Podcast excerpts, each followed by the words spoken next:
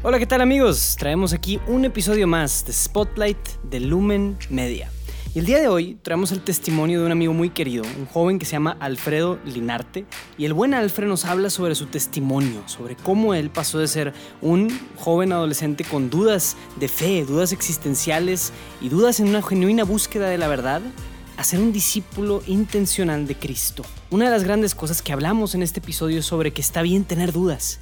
Vivirlas nos lleva a un encuentro vivo y profundo con la verdad. También Alfred nos habla de una inquietud profunda en nuestros corazones sobre ser santos. ¿Podré yo también llegar a ser santo? Hablamos de que Dios tiene planes perfectos y hablamos de que dichosas son las caídas que nos permiten ver hacia el cielo. Pueden conocer mucho más de lo que Alfred está haciendo en el proyecto Corazón de León. Lo pueden encontrar en Spotify. Y aprovecho para invitarlos a que compartan estos testimonios, que así es como yo creo que se van a poder difundir más y que van a poder tener mucho más impacto. Amigos, disfruten un episodio más de Spotlight de Lumen Media. Vamos a compartir un poquito, un poquito de tu experiencia, Alfred. Así que si quieres platicarnos, adelante. El, pues cómo pasaste de ser una persona común y corriente, por así decirlo, a ser un discípulo intencional de Jesucristo. Entonces, platícanos, bro. Claro, este, pues bueno, yo soy Alfredo Linarte Acevedo, tengo 21 años, eh, soy aquí de la, de la, Ciudad de México, pero ya hace cuatro años, casi cinco, que voy viviendo en, en Monterrey, porque me fui para allá para estudiar la carrera. Y pues bueno, yo creo que mi testimonio empezó este, antes de nacer. Una vez este, mi papá habló conmigo y me comentó un poquito acerca de los sucesos que pasaron antes de que, que yo naciera.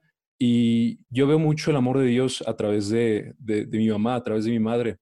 Y pues puedo ver cómo el Señor antes, antes que yo este, pues llegara a este mundo a través de, de ella, hace cuenta que este, durante, creo que fueron tres meses antes de que yo naciera, mi mamá fue a hacer su chequeo médico mensual y este, y lo que el doctor le dijo es que el, corazón de mi corazón, el corazón de su hijo no latía. Entonces lo que le recomendaría es que pues tuviera un aborto.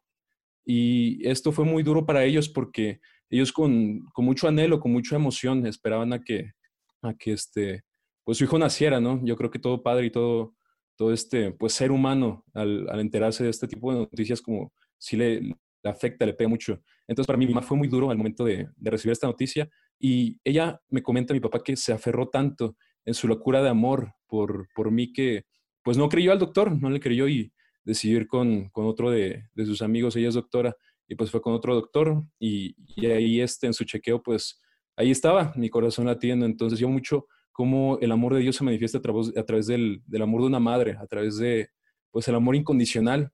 Y pues desde entonces yo puedo ver el, el amor latente de pues del Señor en mi vida. Y pues bueno, eso fue el inicio, el inicio de mi vida, por así decirlo, cercana a, Jesús.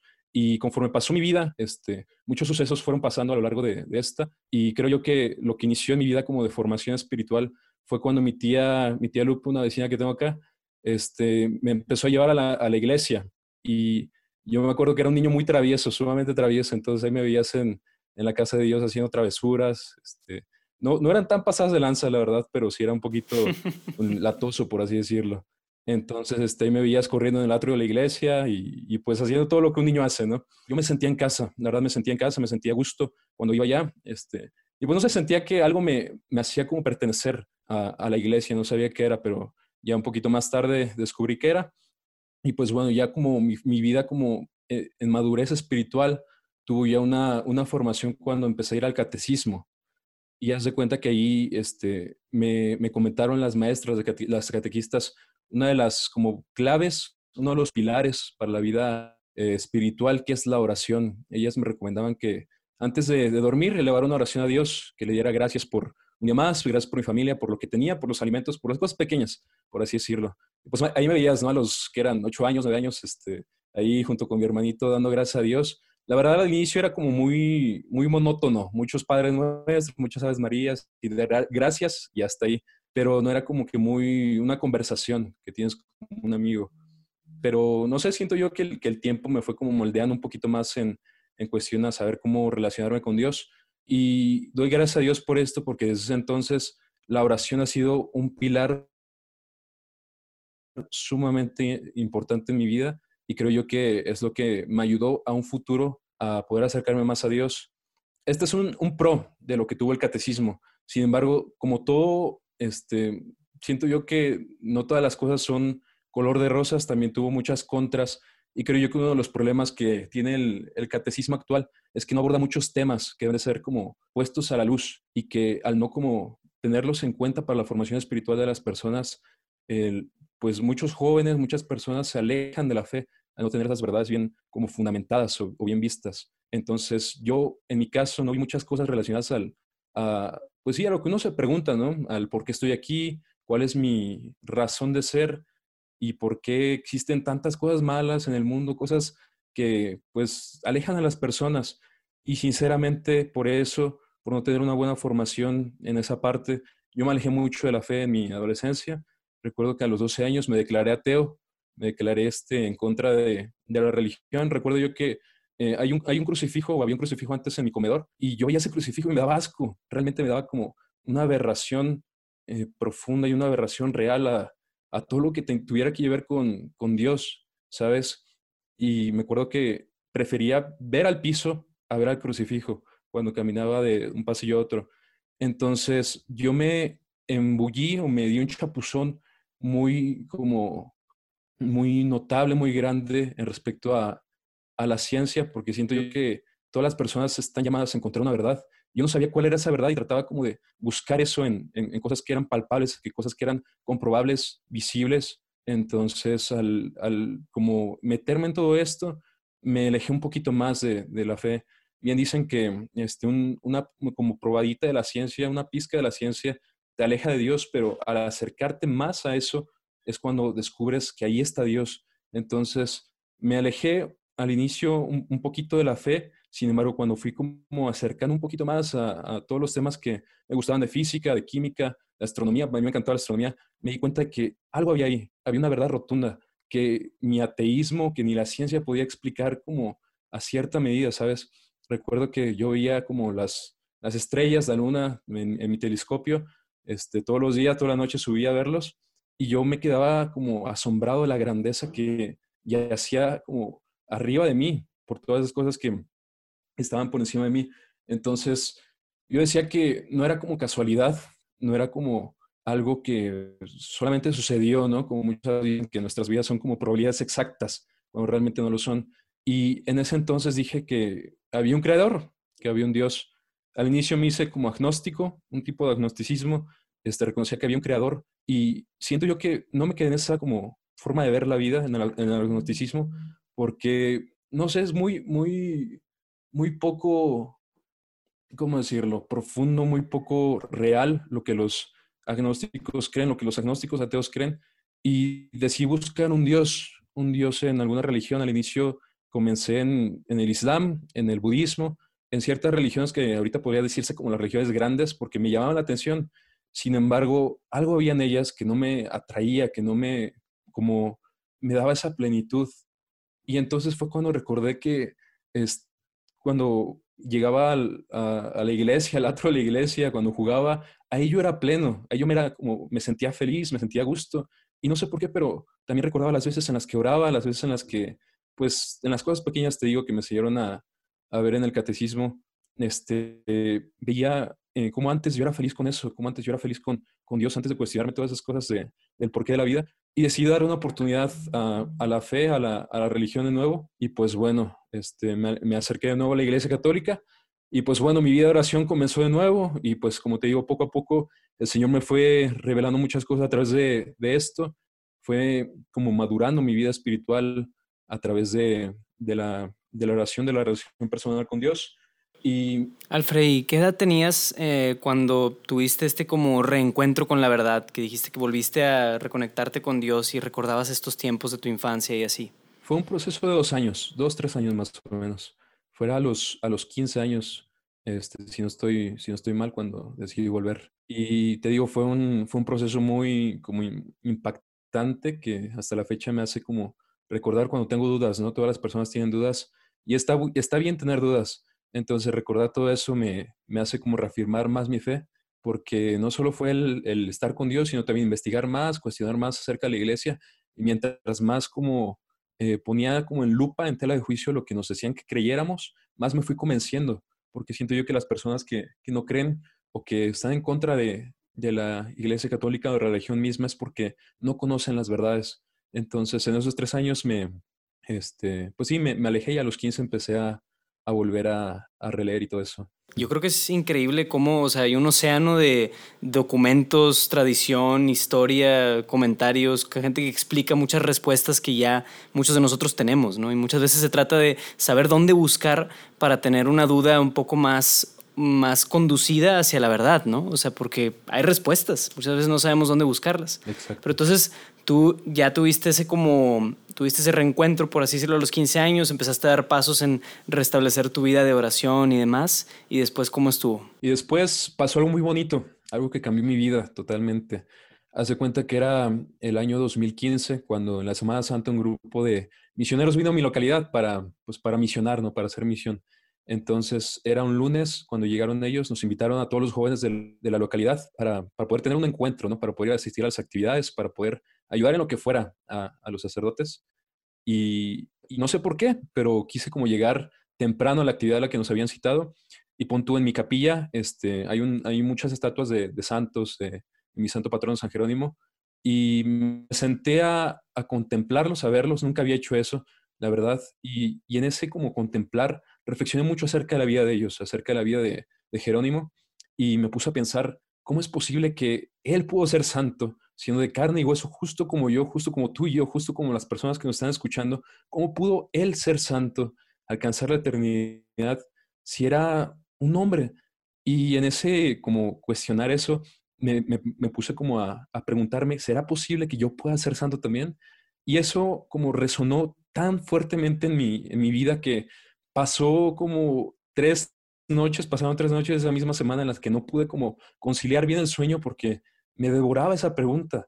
Y en mi oración le decía al Señor, Padre, sé que no soy como la persona más, más apta para decirte esto, pero quiero ser santo. Al inicio yo decía que era muy soberbio porque me exaltaba mucho a mí mismo como persona, pero quise como tener también un punto de vista de alguien más experto, por así decirlo. Y pues fue el sábado de esa misma Semana Santa cuando me decidí, me decidí acercarme con el, sacerdote de misionero, y pues yo todo tembloroso y nervioso le dije, Padre, ¿cómo es posible que yo pueda llegar a ser santo? Y perdón si la pregunta suena muy como, eh, muy grande, muy pasa de lanza, incluso muy tonta, pero yo quiero ser santo. Entonces lo que, me, lo que me contestó fue la enseñanza que ahorita tengo de alcanzar la santidad, que es que a través de las cosas pequeñas, a través de lo que se te presente en el día, del trabajo duro, a través de, del deporte, de todo lo que hagas, tú puedes llegar a la santidad.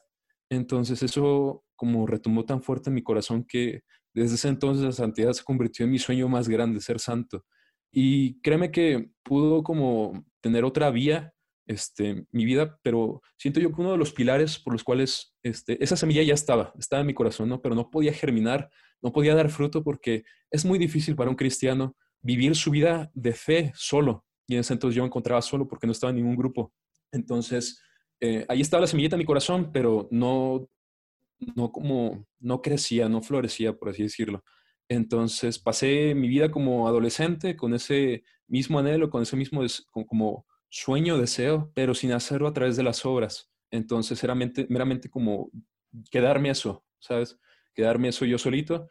Y pues bueno, ya fue como, este, más, más adelante creo yo que Dios tiene planes perfectos para la vida de cada una de las personas que te pone cosas te pone personas que, que, hacen que tu vida sea más plena. Entonces yo, como les digo, como les decía al inicio, tomé la decisión de irme a, a Monterrey para estudiar la, la, universidad. Entonces ahí, pues pasaron muchas cosas, ¿no? Siento yo que eh, las personas que nos están escuchando, no sé si alguna vez eh, ellos han vivido solos, uno como tiene más libertad de hacer lo que uno quiera, como cuando estás solo, tú puedes decidir qué hacer, hasta dónde ir, tus tiempos, y muchas veces cuando esa libertad, cuando tienes la madurez, para poder manejarla bien se convierte en libertinaje. Entonces, al inicio de mi carrera universitaria cometí actos de los cuales hasta ahorita me arrepiento. Sé que Dios perdona mis pecados, pero como, como hombre no estoy orgulloso de lo que hice, ¿sabes? Al inicio de, de mi vida académica conocí gente que me alejó de la fe, que, no sé, ponía como en tela de juicio todo lo que creía. Entonces, durante ese tiempo me alejé mucho de Dios.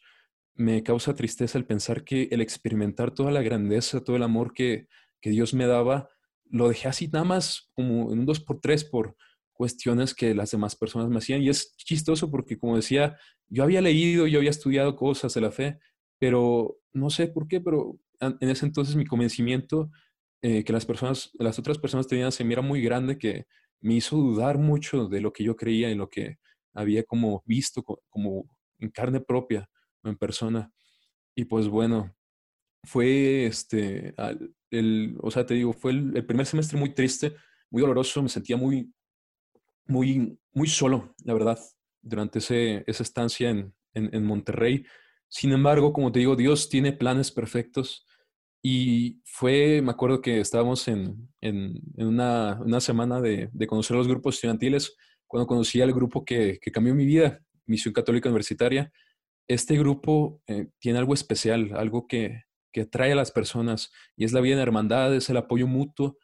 Y ellos me invitaron a vivir un retiro. Me acuerdo que fue el 1 de octubre de 2016 cuando viví mi primer reto y ahí tuve algo muy bonito porque el Señor en, la hora santa que, que, tuvimos me dijo que me amaba, que no importaba lo que había hecho, que no importaba lo que este, pues estaba pasando porque ante Él, ante sus ojos, yo era un hijo amado suyo.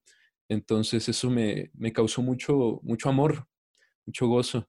Sin embargo, te digo, al inicio, pues con estas amistades, eh, los, otros, eh, los otros hermanos de MSU me invitaban a las asambleas, me invitaban a seguir como formándome después del retiro, pero por esto me jalaban más las, otras personas y yo no asistía a los grupos, no asistía a, lo que, pues sí, me, estaban invitando.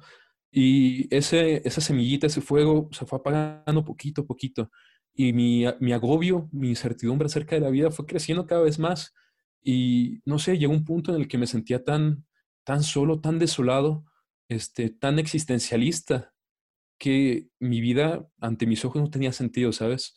Y recuerdo que fue un lunes, si no mal recuerdo, lunes o martes, donde salí de mi última clase de, de biología y pues no sé, me decidí ir a mi cuarto y, mi, y en mi mente estaba quitarme la vida, ¿sabes? Porque créeme, tanto dolor, tanta desolación, no dolor como este, sentimental, sino dolor del sentirme eh, vacío, ¿sabes? De no tener sentido en mi vida me impulsó a tener ese pensamiento y, y créeme, ya estaba a punto de hacerlo cuando el pensamiento de, del que mi madre como luchó por mi vida al inicio de, de esta, pues me hizo como parar, decir, ¿qué estás haciendo? Y creo yo que fue también como intervención de mi ángel de la guarda cuando me puse a pensar, te digo, siempre pienso todo, todo lo que he vivido en, el, como en el camino con el Señor, que me hace como tener una convicción fuerte, profunda de que Dios me ama y pues fue por obra y gracia de Dios que, pues que yo estoy aquí, la verdad. Este, no sé, después de, pensar eso me, me, quebré, dije, qué estupidez estoy haciendo, qué tonterías voy a cometer. Y decidí como volver la vista al cielo, ¿sabes? Siento yo que hay, que hay una frase que es muy cierta, que dichosa es la caída que te hace ver de nuevo al cielo, porque, o sea, uno está tan perdido que solamente tocando fondo se da cuenta que solo puedes ir arriba, ¿me entiendes? Solo puedes como, ya no puedes bajar tanto que puedes únicamente impulsarte. Y eso pasó conmigo. Decidí volver a tener mi vida de oración y le decidí dar una oportunidad más al grupo. Empecé a ir a las asambleas y fue ya al final de, ese mismo semestre, de agosto y diciembre de 2016, cuando me decidí comprometer con el grupo. Y pues fue, un, fue algo muy bonito porque desde ese entonces mi, vida como ha tenido un parteaguas ya con, con mi relación con Dios, ya con mi, como mi experiencia con, con, los hermanos y mi formación de carácter, porque hay una, una cita bíblica que dice que el hierro se forja con hierro, asimismo el hombre se forja con el hombre. Entonces yo me fui forjando más como hombre a través de, del contacto con, con, los hermanos, a través del trato, a través de, del compartir. Y pues muchas personas han cambiado mi vida este, a través de este grupo. Si alguien no está, bueno, si alguien, los que nos están escuchando, si están como viviendo su vida espiritual solo o sola, les recomiendo que busquen un grupo porque con un grupo puedes germinar más fácil, puedes ser como más fuerte espiritualmente. Entonces han habido personas, este, estás tú, Luis Diego, que, que me han apoyado mucho a, a crecer en, en, pues en mi relación con Dios. Y pues a través de este grupo que ya llevo cuatro años he vivido cosas increíbles. He estado en, en diferentes partes. El Señor me ha dado la oportunidad de, de ir a misionar a Colombia, de, de poder este, estar ahí en los pueblitos de Nuevo León, también compartiendo la buena nueva. Y es algo muy hermoso porque eso es lo que el Señor quería al inicio de, ese sueño de la santidad, este, que yo hiciera, que no solo me quedara eso conmigo mismo, sino compartir eso con los demás, como poder este, e, exaltar la grandeza de Dios a través de, la vida de, las demás personas con el testimonio. Entonces, eh, sin embargo, a finales del 2018 yo estaba convencido de que, que este era mi, mi, llamado. Sin embargo, una oportunidad muy grande se presentó en mi vida. Este, yo soy jugador de rugby. Bueno, era jugador de rugby. Este, ya llevaba jugando muchos años y se me presenta la oportunidad de, jugar en la universidad. Entonces ahí estuvimos este, mucho tiempo, bueno, un, poquito tiempo relativamente. Entonces, eh, lo malo de, del rugby aquí en México es que no está como desarrollado en valores. No, los, las personas que juegan rugby aquí en México no profesan los valores de respeto hacia todas las personas, hombres y mujeres, y eso como repercute en el ambiente. Entonces el ambiente ahí era muy, muy pesado, demasiado pesado, y sin ponía en tela de juicio este, mi, mi vida como de castidad, mi vida eh, pues sí, de, de, futura santidad, por así decirlo. Entonces, a mí me encanta, créeme, me encanta el rugby y también se me presentó la oportunidad de, de este, en un futuro poder jugar en la selección mexicana de, de rugby y pones esta balanza en las dos cosas y te das cuenta que, que, o sea, hay prioridades en la vida. Y si, como dice la palabra de Dios, si tu mano es objeto de pecado, córtatela. Entonces esto no me como causó tanto problema, pero sí me, me, atraía, me jalaba el mundo de nuevo. Este, el poder estar en fiestas, el poder estar en contacto con, con, este, con mujeres. Y pues bueno, esto pues sí puso mucho en, en mí la, como el deseo, ¿no? Cuando una persona tiene un sueño, este, se pone a pensar qué puede hacer para poder cumplir ese sueño. Yo también me ponía a pensar, este, yo quiero jugar rugby, yo quiero llegar a la selección, si es posible ganar una beca para jugar en el extranjero. Y créeme, fue muy difícil el poder como rechazar esto de mi responsable pastoral. Había hablado conmigo y pues me dijo eso de las prioridades. Me dijo que eso está bien, el, deseo de, querer jugar rugby y tener la oportunidad también de evangelizar a mis, a mis compañeros. Estaba excelente. Eh, ahí Dios también como podría obrar también de, igual manera. Sin embargo, yo recuerdo mucho el, amor de los hermanos, el amor de, del, pues sí, de la vida en comunidad a través de, de este grupo que les comento. Y pues decidí dejar eso por, por, por MSU. Y la verdad no me arrepiento de nada porque, como dicen, aquella persona que ha dejado todo en nombre de Dios, en ningún momento en su vida pasa el, el, como el pensamiento de arrepentirse, porque todo para mayor honra y gloria de Dios vale la pena. Entonces, pues ya, dejamos esto y pues muy felizmente empezamos a, servir más en, la misión, empezamos a convivir más con los hermanos y es algo muy bonito ver cómo con lo poquito que sabes, con lo poquito que eres, puedes este, apoyar mucho a las personas, puedes ayudarlas a crecer y pues esa es la recompensa que he tenido, el poder ver como también dar, ver, ver a los hermanos dar fruto. Y pues sí, eso es algo muy, muy bonito que hasta la fecha toca mi corazón. Y pues ahorita puedo decir que soy un hombre pleno, un hombre que ha alcanzado la, felicidad máxima, por así decirlo, porque tengo a Dios en mi corazón, si bien es cierto, tengo mi familia, tengo, eh, tengo todo, aunque sea, por así decirlo, lo, lo poquito, como les comento, el Señor me ha, este, me, me, ha ayudado a entender que la felicidad radica en las pequeñeces de la vida. Y pues con eso yo soy muy feliz, la verdad. Ahorita estamos como buscando también compartir un poquito este, acerca de, todo eso, del trabajo duro, de, de, el poder luchar para cumplir tus sueños y para poder como alcanzar la santidad a través de, un proyectito ahí que tenemos para poder como compartir esto que el Señor da para nosotros. Y pues bueno, si yo podría como resumir este testimonio sería en amor y misericordia, en el amor que el Señor me tiene, en la misericordia que Dios me tiene, que ambas son grandes, que ambas son pues sí gigantescas. Y algo que sí me gustaría como que, que se quedaran es, no importa lo que hayas hecho anteriormente, no importa lo que estés haciendo ahorita, el Señor siempre te ama, siempre te va a amar y pues crean y confíen en que Dios tiene un plan para sus vidas y Él no se va a rendir hasta poder cumplir ese plan. Si todavía uno está respirando, parpadeando, si está como existiendo en la faz de la tierra, es porque Dios todavía tiene fe en, en ti, Dios todavía tiene fe en uno y pues ahí solo es confiar y poder creer en que Dios hace nueva todas las cosas. Y pues bueno, sería todo el, testimonio.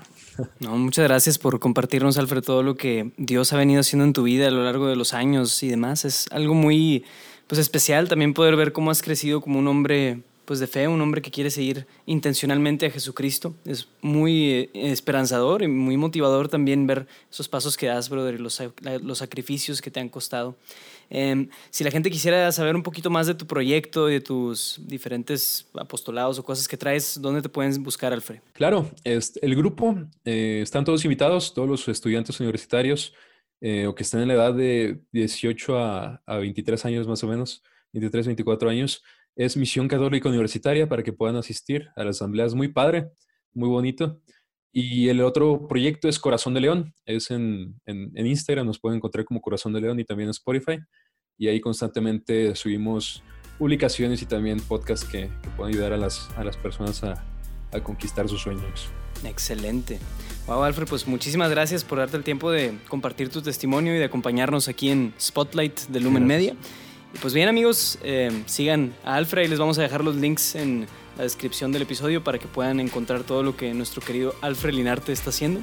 Y bien hermanos, nos vemos la próxima semana. Dios los bendiga.